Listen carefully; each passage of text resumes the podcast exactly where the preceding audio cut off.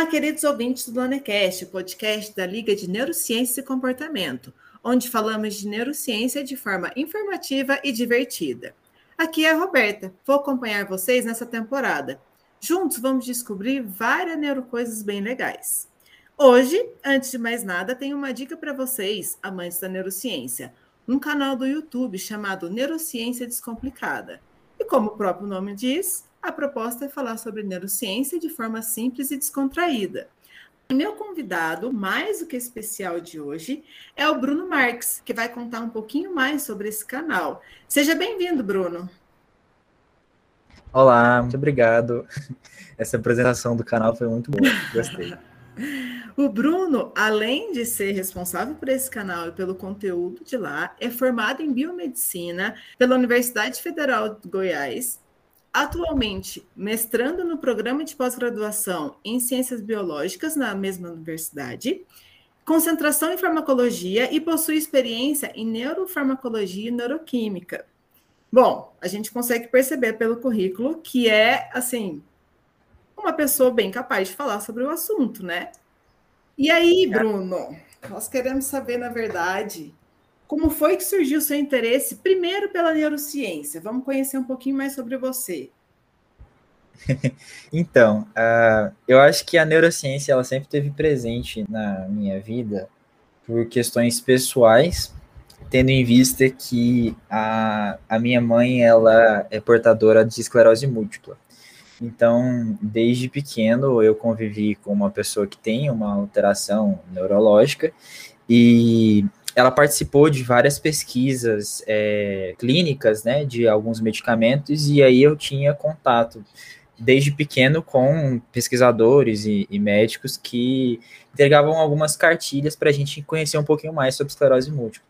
Então, eu lembro muito bem, assim, de 6, 7 anos, eu ficar lendo sobre como que os neurônios disparavam, o que que era esclerose múltipla e tudo mais. Então, eu gostava de neurociência desde essa época, né? Eu tinha aquela vontade de, enfim, de estudar o cérebro e tentar entender o que, que minha mãe tinha, né?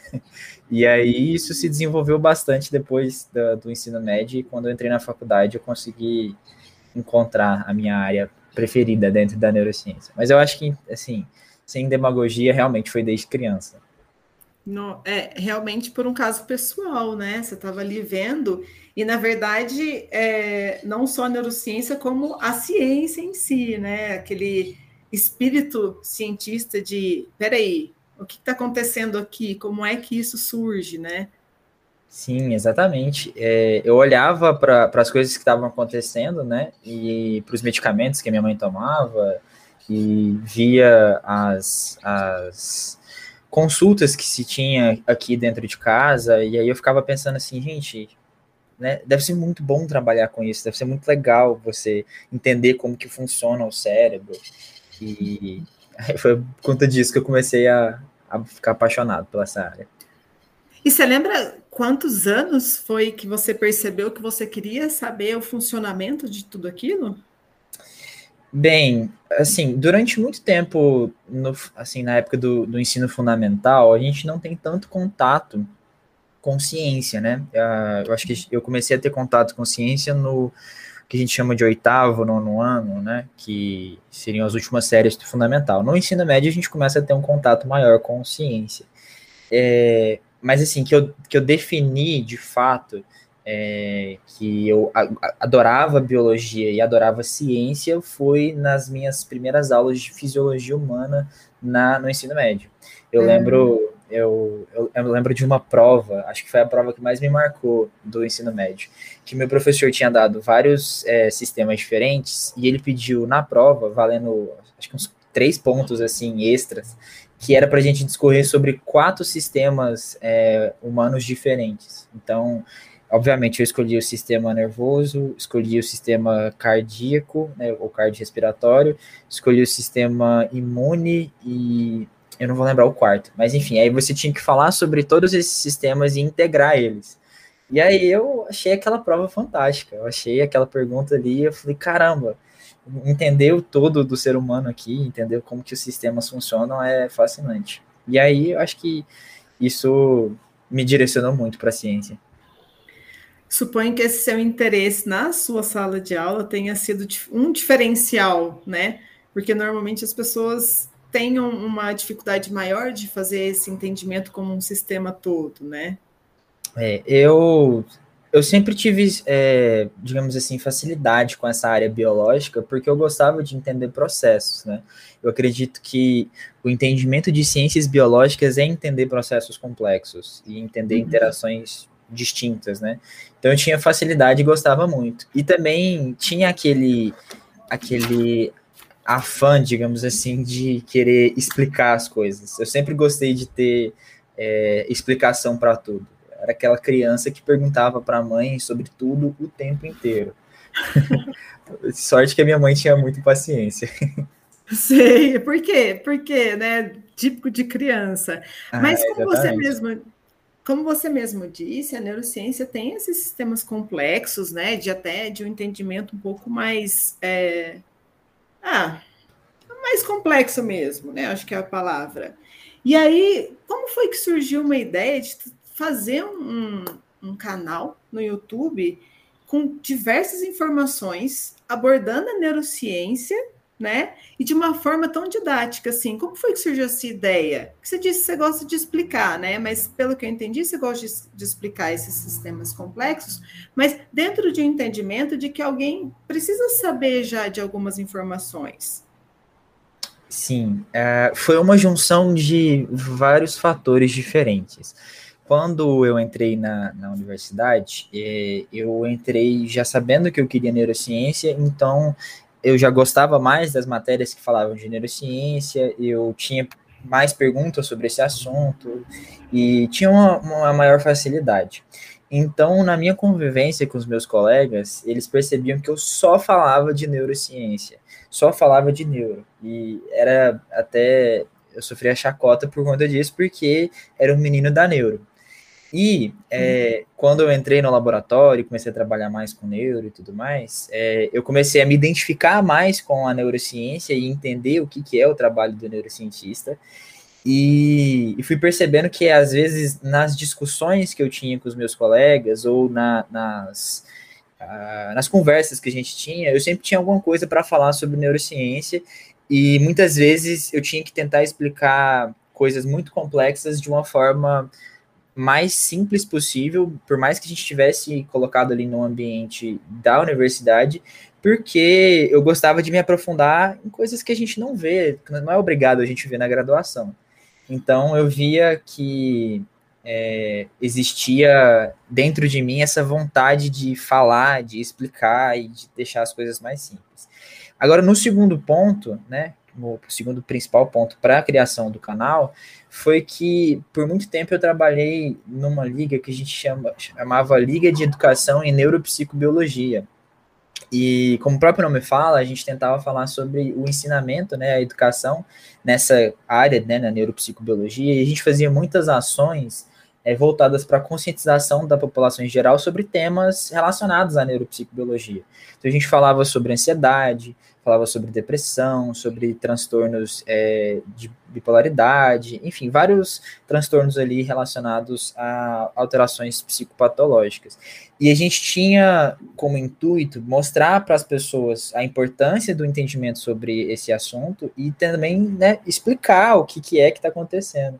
E eu gostava muito dessa área. Eu falava assim, é muito bom vir aqui e falar no meio de crianças, de adolescentes, de é, adultos, idosos, enfim, qualquer público, falar sobre esse assunto eu gostava demais. Então eu falei assim, olha, é, eu gosto de falar, eu gosto de explicar, e eu sinto que neurociência precisa ser mais debatida, mais explicada. Aí eu falei, eu vou criar um canal, eu não pretendo é, ser famoso, não pretendo, né? Seria, seria, ótimo que o canal crescesse bastante, mas meu é, é uma terapia para mim. Eu, eu, eu, pego um, um assunto que eu estou estudando no dia e falo, não, eu vou fazer um vídeo sobre isso aqui e, e vou mostrar para as pessoas quanto isso aqui é importante. Então, foi uma resposta meio grande, mas essencialmente foi isso. Juntou a vontade de falar com a necessidade de falar.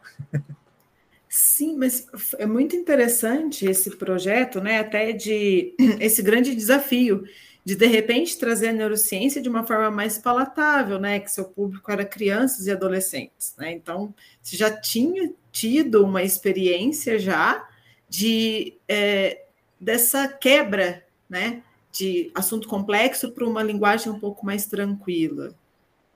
Foi Sim. assim, essa experiência te trouxe isso muito legal, assim, e assim, dá bem que você está fazendo esse canal para gente com tanta informação diferenciada, né? Você explica até a questão de zumbis e tal. Da onde você vai tirando essas ideias, né? Você assiste uma série e fala, Ai, eita, e neurologicamente falando, será que pode isso?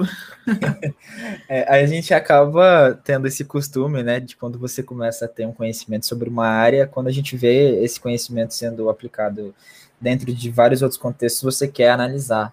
Eu sempre tive essa, esse costume de tentar olhar se as séries e filmes estão mostrando coisas corretas, é, faz sentido aquilo que estão falando.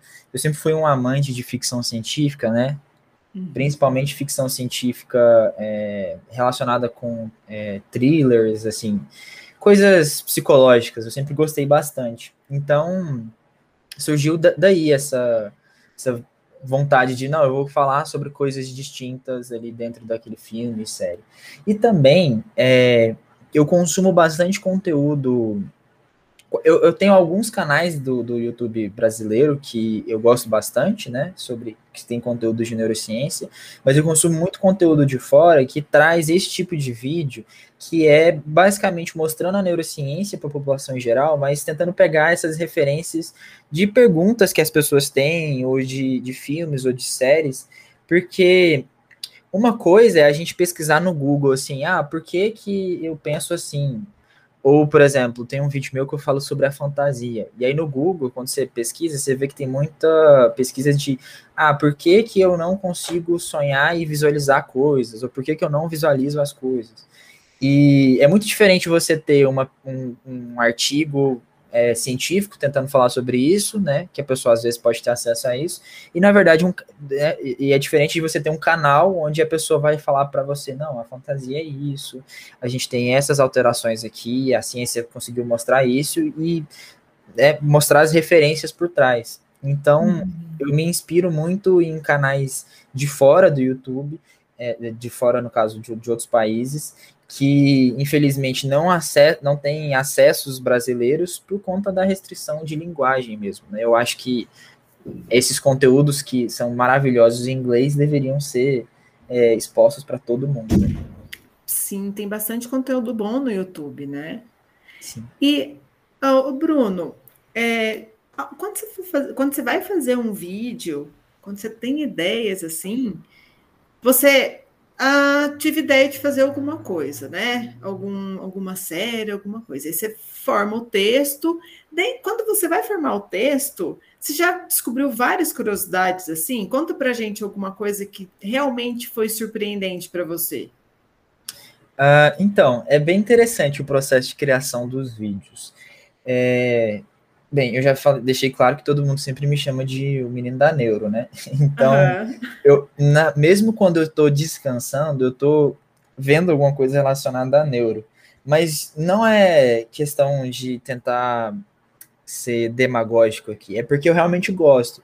Então, os livros que eu leio é, é, quando eu estou descansando são livros de neurociência, são livros que falam sobre casos interessantes da neurociência. Então eu tenho um, um, uma agenda, né, onde eu anoto, assim, eu tô lendo, aí eu vejo um termo e falo, nossa, isso aqui ia dar um livro, um, um é, vídeo muito bom. Aí vou lá e anoto, assim, vou fazer vídeo sobre isso aqui. Até agora eu tenho acho que uns 20 termos lá, umas 20, 20 temas de vídeos que eu ainda não fiz, mas que já estão anotados porque eu, eu gostei da ideia, falei, nossa, isso aqui dá para explicar muita coisa e tudo mais. Agora, as coisas que eu acho muito legal que de, foi uma surpresa para mim quando eu fui estudar foi, por exemplo, é, esse sobre o, a fantasia.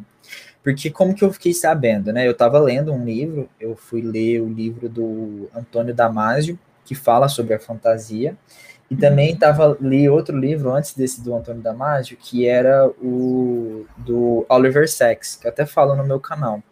E aí, nesse livro, ele fala sobre um caso desse paciente que tem a fantasia, e eu achei muito interessante o que, que acontecia com o paciente mesmo, né? As alterações. É, para quem não sabe, a fantasia, como o nome fala, A de negação e fantasia de né, imaginação, é a pessoa que, por algum déficit neurológico, não consegue imaginar, visualizar coisas.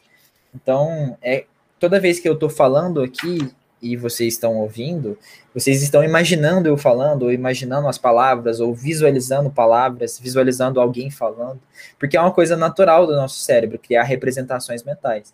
E existem pessoas que não criam isso. E aí, quando eu falei assim, não, mas ok, existem pessoas que não criam, mas por quê? E aí no livro não fala muito por quê, eu tive que ir atrás. Aí quando eu peguei os artigos, né?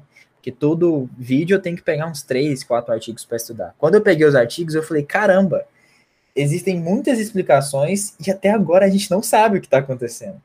A gente sabe que tem provavelmente algum déficit ali é, neurológico na, na, nos processos de visualização, né, na, na, área occipital e tudo mais, mas a gente não sabe quase nada. E aí eu achei fascinante, é, assim, curioso, né, o fato da gente não saber tanto sobre esse assunto. Fiz o vídeo e para mim todos os dias são muito interessantes porque o vídeo você faz e ele fica lá na, no canal, né? Então as pessoas vão assistindo ao longo do tempo. E eu já tive inúmeros comentários nesse vídeo de pessoas que eu não conheço relatando que assim, olha, eu tenho isso, isso e isso, e eu não sabia o que, que era, eu cheguei no seu vídeo e descobri que eu tenho isso. Eu cheguei no seu vídeo, vi e descobri que tem a fantasia. Assim, só que eu contei, eu acho que tem umas 15 pessoas que já fizeram isso. Viram meu vídeo, não estavam necessariamente pesquisando a fantasia, talvez pesquisavam alguma coisa de, ah, não consigo visualizar as coisas, e relata ali a vida. Teve uma, uma pessoa mesmo que comentou sobre o namorado dela, falou assim que o namorado dela é, disse para ela que não consegue visualizar o rosto dela e que também não sabe definir saudade, porque a gente geralmente define saudade na visualização que a gente tem daquilo que a gente sente saudade, né? A gente sente saudade uhum. de casa, a gente vê a casa na nossa cabeça. E aí o namorado dela não sabe sentir saudade, né? Não sabe definir saudade, digamos assim, porque ele não visualiza ela, ele não consegue visualizar. E aí ela foi perguntar lá no, no, no no YouTube se isso era normal, se, se era alguma coisa relacionada a ele não gostar dela, coisa do tipo. Já surge uma insegurança, né? Sim, sim. E aí eu acho fascinante, porque as pessoas se abrem bastante, digamos assim, no YouTube. É, acho que todas as redes sociais, né? Elas, elas conseguem falar assim. E quando você traz um conteúdo que as pessoas chamam de conteúdo de autoridade, né? Você fala com uma certa propriedade sobre o assunto, coloca as referências, elas esperam que você consiga responder. E assim, tem muitas perguntas, até mesmo nesse vídeo, que eu não sei responder e eu tenho que ficar horas estudando para tentar dar uma resposta satisfatória. A pessoa pergunta alguma coisa que eu realmente não faço ideia e eu falo, não, eu, pelo menos alguma coisinha eu preciso falar, porque senão a pessoa vai ficar triste, né? Ela vai falar, nossa, não sabe a resposta, alguma coisa do tipo. E eu acho esse processo todo muito bom. Sim, tem que responder alguma coisa. E essa comunicação com as outras pessoas acabam, de repente, te influenciando para fazer outros vídeos também? Tipo, alguma ideia que elas colocam ali, elas te ajudam para fazer isso? Ah, demais. Eu geralmente sempre deixo nos comentários dos vídeos eh, para as pessoas comentarem quais outros vídeos elas querem ou quais outras dúvidas, né? Mas, em geral, é, elas, mesmo que eu não deixe, elas fazem comentários interessantes, é, falando, nossa, eu queria que você falasse sobre isso, ou eu, eu tive isso, isso e isso, e eu, e eu queria entender o que, que é. Então, por exemplo, a série de vídeos que eu faço sobre os medicamentos, eu sempre tenho comentários de pessoas que estão tomando esse medicamento e que tiveram algum tipo de alteração, ou que querem saber se esse medicamento foi prescrito de forma correta, ou, ah, eu posso tomar esse medicamento para isso, isso e isso. É, e é interessante porque tem toda uma responsabilidade, né? Todos os meus vídeos que eu faço sobre medicamento, no final eu sempre falo que a gente não pode, de forma alguma, se automedicar e que você não pode parar o medicamento que você está tomando porque você teve é, qualquer insegurança, né? Você sempre tem que relatar com o seu médico e tudo mais. Mas as pessoas elas querem saber o que está acontecendo ou saber o que, que elas estão tomando e muitas vezes essa informação às vezes ela não sei se por insegurança ou, ou por falta de, de, acesso mesmo, elas vão procurar na internet. E aí eu tenho muito medo de elas acabarem entrando em algum canal ou algum tipo de vídeo que vão dar aquelas informações, né, péssimas ou que não fazem sentido. E sobre dicas, né, sobre dicas de vídeos, nossa, eu tive várias dicas. Até, inclusive, eu acho que o meu último vídeo sobre plasticidade cerebral, neuroplasticidade, foi indicação. Pediram para mim, eu fiz um vídeo sobre memória e falei que parte do processo de memória está relacionado com a neuroplasticidade. E aí as pessoas falam, tá, mas o que, que é neuroplasticidade? Você pode falar para mim o que, que é neuroplasticidade? E aí eu vou lá e falo, não, então vou fazer um vídeo sobre isso. Enfim, uhum. é sempre uma coisa conectada com a outra. É, então, por fim, pelo que eu estou entendendo, né, não só as pessoas estão aprendendo com o seu canal de, é, de neurociência, mas você também, né? Porque elas levantam questões, elas trazem casos e elas vão falando pra, com você sobre isso, né? Sim, eu acho que eu aprendo demais, demais, demais. Eu preciso estudar muito mais do que eu estudaria se fosse só por é, assim, ah, vou fazer alguma prova, ou preciso fazer alguma apresentação porque você consegue perceber quando a pessoa tem domínio do que está falando, entende do que está falando. E para eu conseguir, de fato, fazer as pessoas aprenderem, eu preciso ter aprendido. e para aprender, eu preciso estudar. Então, eu aprendo muita coisa mesmo. E também para até é, seguir o objetivo do seu canal, além de aprender, entender, tem que trazer para o público de uma forma mais palatável, né? Já que a sua proposta é a neurociência descomplicada. Sim, exatamente. E eu acho que é uma das, um dos maiores desafios de fazer é, divulgação científica, né? Eu considero como divulgação científica, porque todos os meus vídeos, eles são feitos com base nos conhecimentos que eu tenho de livros, mas também em artigos. Eu tenho o costume de ler muitos artigos é, por dia, assim, é, né, o trabalho do cientista é, é, ler artigo, então a gente tem esse costume. Só que uma coisa é eu ler um artigo e ver técnicas super avançadas de, de, de neurociência, e outra coisa é eu tentar explicar aquele resultado de uma forma que eu não sou sensacionalista, porque eu, eu acho que isso é um serviço, mas que ao mesmo tempo eu também não, não deixe o assunto chato para a pessoa, né? Porque é, uhum. é claro que a gente vai se sentir muito mais feliz, digamos assim, se alguém falar, não, tem um estudo que diz que se eu comer manga de manhã eu vou ter o cérebro melhor. É super legal uhum. as pessoas ouvirem isso, mas é, não é assim que as coisas acontecem, né? Seria até mais prático seria mais fácil. É, as pessoas elas gostam de, de, respostas fáceis, assim. Então, ah, eu quero melhorar a minha cognição. Então, se eu comer banana, melhora? Não é assim. Uhum. As coisas são muito mais complexas. Eu vejo, por exemplo, eu ainda eu tenho esse, já dando aqui um, um spoiler de vídeo que eu vou fazer. Tem as pessoas elas têm uma, uma concepção errada sobre neurotransmissões. E assim, é, mesmo as que entendem sobre neurotransmissão, acham que tem a neurotransmissão química, elétrica, e é isso daí, neuro, tem os neurotransmissores e pronto. Só que elas acham que um neurotransmissor é uma molécula mágica que é responsável por uma coisa específica. Tem até memes, né, falando assim, por exemplo, ah, qual que é a molécula lá da felicidade no cérebro, a, a acetona, né? que as pessoas acham que a serotonina é, é, felicidade. Mas, na verdade, os neurotransmissores, eles regulam comportamentos complexos. A, a dopamina que, que deixa a pessoa num bem-estar também está relacionada com o controle motor, que está relacionado também com a, a busca por é, motivação, né, orientação de, de objetivos. Então, eu quero fazer vídeos mostrando, assim, desmistificando essas coisas. Sim.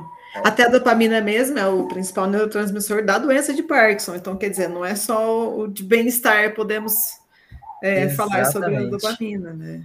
Exatamente. E assim, todos os neurotransmissores, eles são muito complexos, porque o sistema nervoso é complexo. E aí, essas reduções, por mais que algumas pessoas possam dizer que são feitas para as pessoas entenderem, eu acho que elas vão conseguir entender sim a complexidade desse sistema se você ir por partes. Eu não preciso reduzir a dopamina e falar que ela é só do bem-estar. Eu posso falar que ela tem várias funções e você vai ensinando por partes. Ó, ela tem essa função aqui nessa parte, ela tem essa função aqui nessa parte. E, e eu acho que esse entendimento é muito importante. Pelo que eu falei mesmo, é muito fácil eu falar para a pessoa que esse medicamento melhora a depressão porque faz isso, e pronto. E, e, a pessoa não entender que a depressão é uma doença multifatorial, complexa, que uhum. altera vários sistemas do cérebro. Então, assim, é, é um desafio, é a corda bamba entre não ser chato, mas também não ser sensacionalista. Não ser chato, não ser sensacionalista e trazer informação de qualidade, né? Exatamente. É um grande desafio mesmo, porque é, você não pode deixar algo ali é, de interpretação. Tem que ser clara a informação, né? Sim. E o problema são as implicações das informações que você coloca, né? Igual a gente estava falando mesmo sobre o vídeo lá de fantasia, eu coloquei informação sobre o que é a fantasia, como que é feito o diagnóstico, e as pessoas relatam casos clínicos. E não dá para a gente saber o que está acontecendo no cérebro de uma pessoa com um caso clínico que ela colocou no comentário do YouTube. Mas as Sim. pessoas esperam que você consiga dizer, não, eu sei o que está acontecendo ali.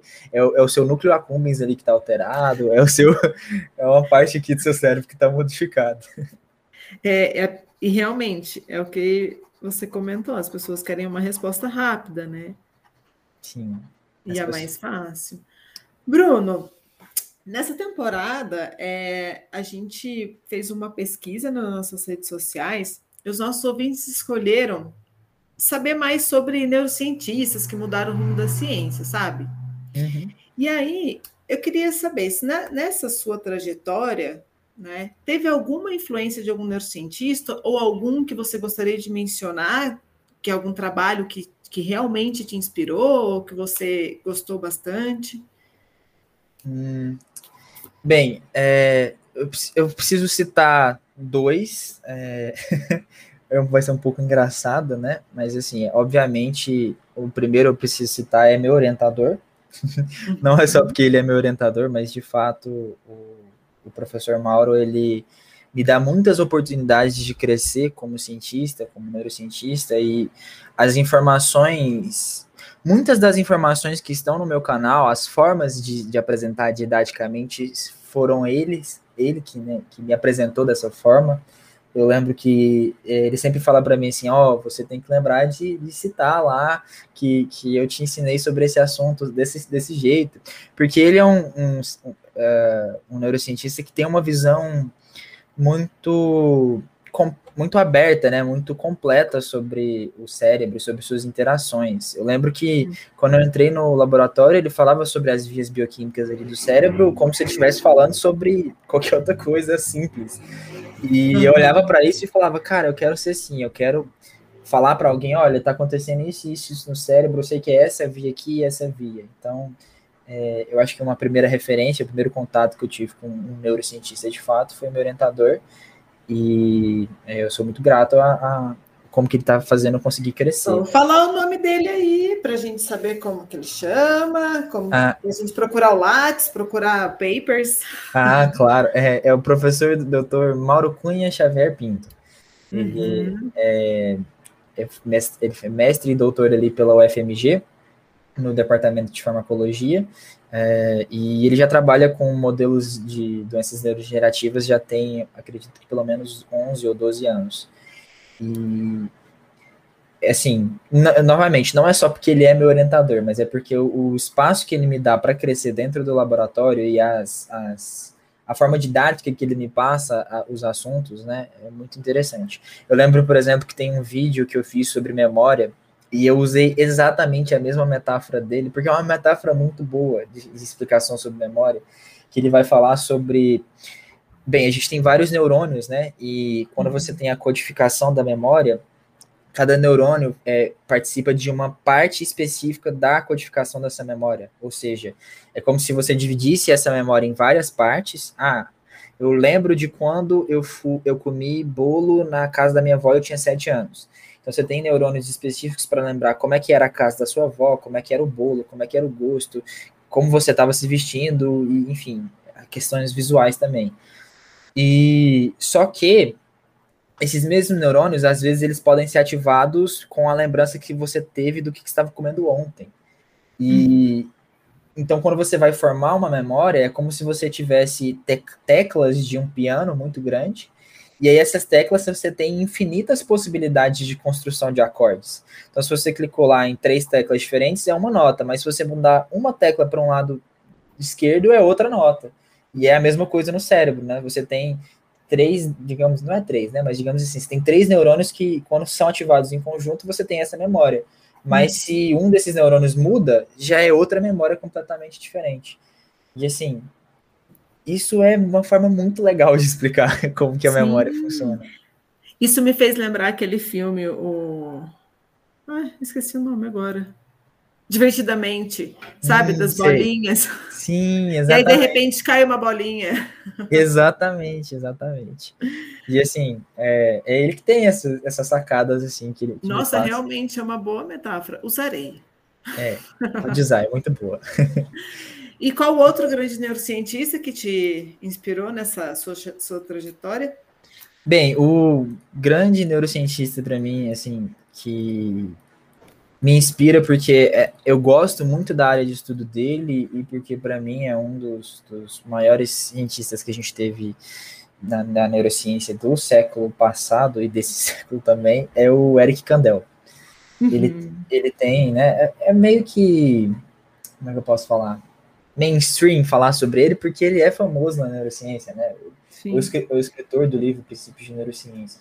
Mas eu gosto muito dele porque ele foi o cara que conseguiu descrever os mecanismos intracelulares de construção de memória. E eu gosto muito de estudar sobre memória. E quando eu li o livro que ele fez de divulgação científica, que chama Em Busca da Memória, ele conta sobre a trajetória dele. E ele conta muitas coisas que me inspiram como cientista. Então, por exemplo, ele conta que depois que ele fez a, a parte dele de pesquisa com animais em camundongos, né? Eu não me lembro se foi durante o mestrado ou doutorado, mas eu acho que foi do doutorado. Ele viu alguns mecanismos de aprendizado, mas ele queria entender o mecanismo celular, né? Ele queria ver o que está acontecendo com os neurônios. E aí, é, naquela época, né, até hoje, na verdade, é muito difícil de você isolar um sistema específico, uma rede neuronal específica do camundongo ali e ver o, cé o cérebro disparando, né? Então ele falou, não, eu preciso de um modelo que seja simples, que tenha, assim, três neurônios, um neurônio para sensitivo, um neurônio de transdução e o outro neurônio motor.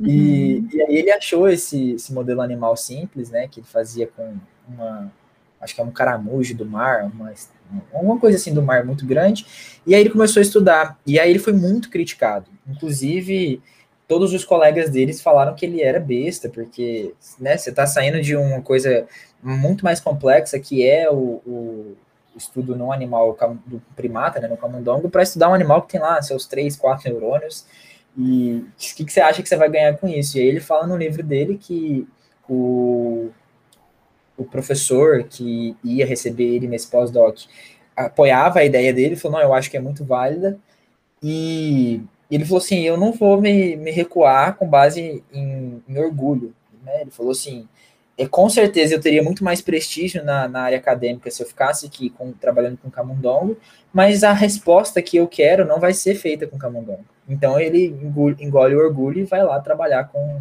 com essa, esse caramujo, né? Esse, a, chama Aplísia. Uhum.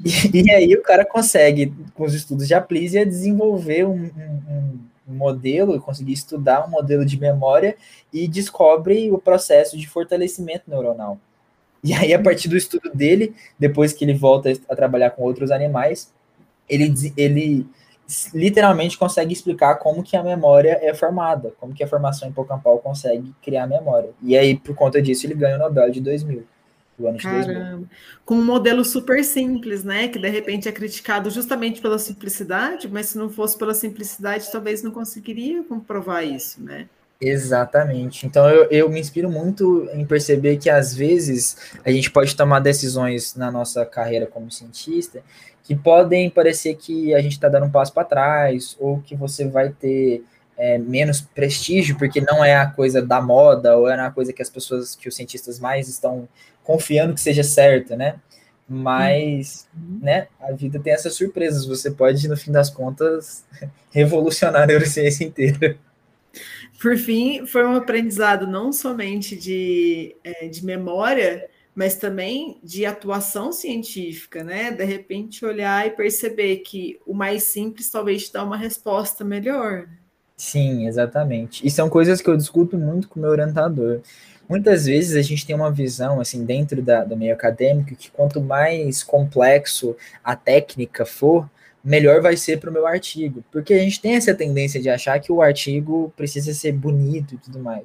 Mas às vezes essa técnica complexa não vai te dar uma resposta melhor do que se você fizesse aquela técnica barata e simples que todo mundo faz, sabe? Sim. E acho que isso é importante. É, é uma lição para a vida, né? Essa questão de orgulho e ego que a gente tanto vê na, na academia, né? A gente consegue perceber que isso pode realmente prejudicar, né?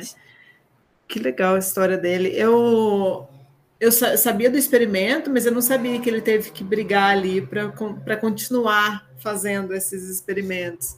É, na, na, na, nessa biografia que ele faz no Caminho da Memória, ele fala sobre vários é, entrelaces, digamos assim. Ele conta sobre coisas de problemas dentro do laboratório, ou sobre Eita pessoas que, que falavam para ele que ele estava fazendo besteira, de, de ir para essa área, sobre as viagens que ele fez. É um livro muito bom, eu recomendo bastante. Eu não sei se eu posso definir ele muito como divulgação científica, porque eu achei ele complexo para o público em geral. Mas para quem quer entender um pouquinho mais sobre a trajetória de um grande cientista, acho que o livro é fantástico. Como chama o livro? É Em Busca da Memória. Hum, legal. Olha, mais uma dica. Além de. Olha, hoje teve dicas várias dicas de, de, de livros, de papers bons para ler do seu professor, agora de livro.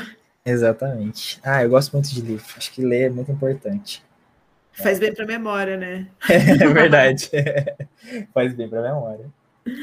Bruno, queria muito te agradecer pela participação, por essa conversa tão legal que a gente teve. Obrigado pelas informações pela forma que você trouxe as coisas aqui, até pareceu simples fazer um canal de YouTube. Realmente você tem esse poder de facilitar as coisas que parecem complexas. Não, eu, que agradeço a oportunidade. É, falar sobre neurociência para mim é muito bom. Falar sobre a divulgação científica. É, fica fazendo eu me sentir parecendo que eu sou alguém. Eu acho que eu estou muito longe de ser alguém capacitado para falar sobre neurociência. Mas eu acredito que aos poucos a gente vai conseguindo ter conhecimento e, bem, do que, que adianta ter conhecimento se não for para compartilhar, né? Então, é, eu, eu, que agradeço aqui a oportunidade. E que bom que você compartilha no YouTube, que a gente pode ir acompanhando aí a evolução tanto da neurociência quanto dos seus estudos, né? Ah, é verdade. Eu espero que o pessoal depois dê uma conferida e, e, participem bastante. Eu gosto muito quando as pessoas comentam, porque eu sinto que elas tiraram tempo não só para ver o vídeo, mas também para tirar suas dúvidas ou, ou, recomendar alguma coisa. Eu acho muito legal essa interação. A interação é bem, parece bem legal mesmo. É muito boa. Bom, pessoal, a gente fica por aqui então. Se vocês tiverem dúvidas, críticas ou sugestões, entrem em contato conosco nas nossas redes sociais. Até mais. Tchau, tchau.